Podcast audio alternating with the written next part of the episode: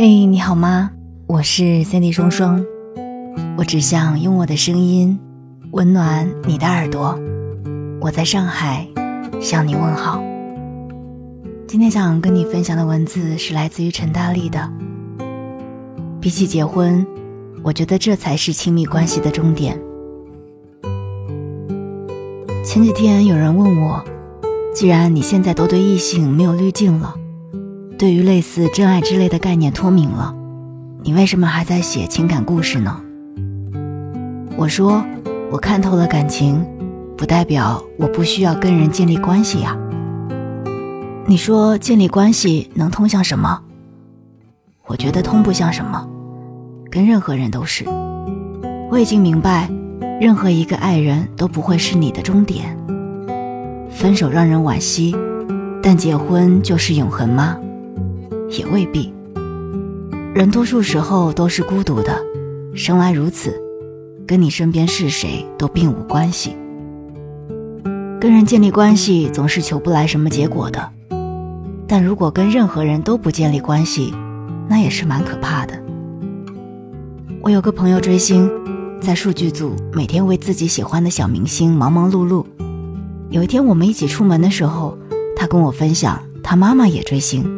追另外一个小明星，前段时间他买小明星代言的东西买了一箱，妈妈买他追的明星的代言也买了一箱，堆在家里十分壮观。那个瞬间我震撼了一下，因为我妈不仅不追星，还会在看到明星新闻时不停咂嘴。明星有什么好关注的？又不会给大家发钱。我默认那样才是已经生儿育女的长辈。多年生活将他的棱角时时的压平，但我很快又想，为什么呢？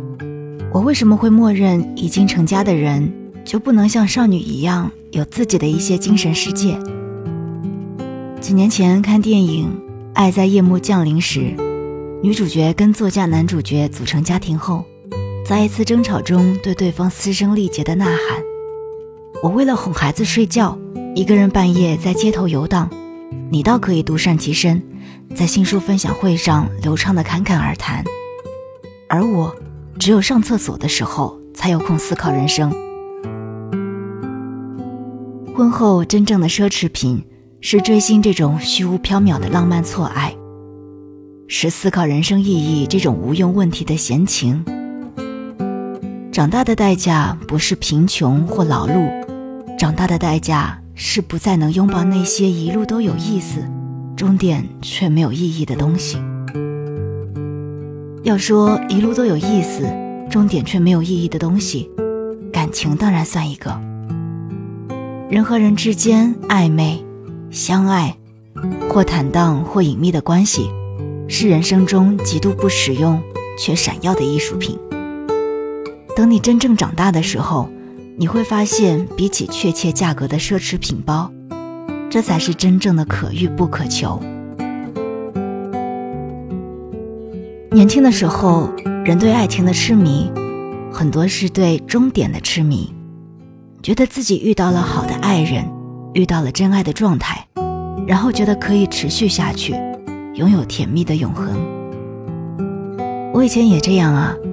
但几乎跟遇到的每一个人都不欢而散过后，我会发现，感情里根本没有终点。比起遇到什么样的人会长久步入甜蜜的稳定态，倒不如说，感情里真正值得的，是你们之间一些灵光一闪、无可替代的瞬间。最后可能都是一地破烂，但你可以记住，他说。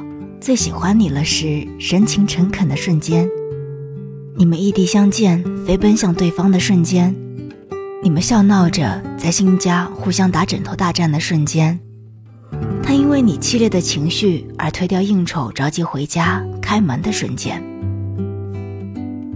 真的，与其着迷于结果跟状态，倒不如着迷于瞬间。我是觉得。人终究会发现自己爱的不是什么好人，区别只是早晚。爱任何人都无法幸免，这和我们坠入爱的机制有关。爱天然就盲目，被爱神的光晕麻痹，纵身一跃的时候，人总是享受的闭眼。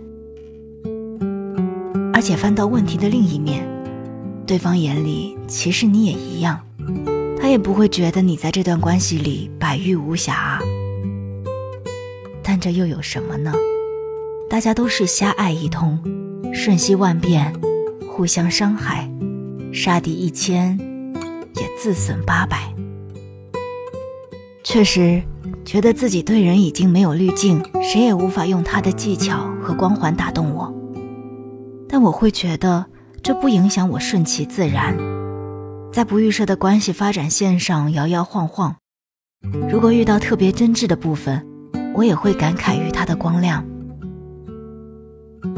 结果当然是无意义的，瞬间当然是没用的，但我总是着迷于对大人来说没屁用的东西，它代表着我还尚且没有那么沉入生活，我还尚且没有那么沉入生活，我还轻盈自由。我会觉得蛮有意思的是，还是在人海里扑腾，跟人发生故事，产生连结。因为矫情是真他妈有有效期的，过了一定年纪，感觉只有功成名就的女作家才好意思去继续深究人类关系里那些浮动的、难以定义的，又真实直击人心的片段。多年以后啊，发现大家都是绝望的疯子罢了，但这样也不错，人生就连发疯的机会都好少。往后的人生再无趣，我会觉得真正值得的事情是：是的，我确实曾经在喜欢的人面前是个疯子。我是三弟双双，记得那句话：人和人之间有过一些瞬间，那就足够了。我们下期再见。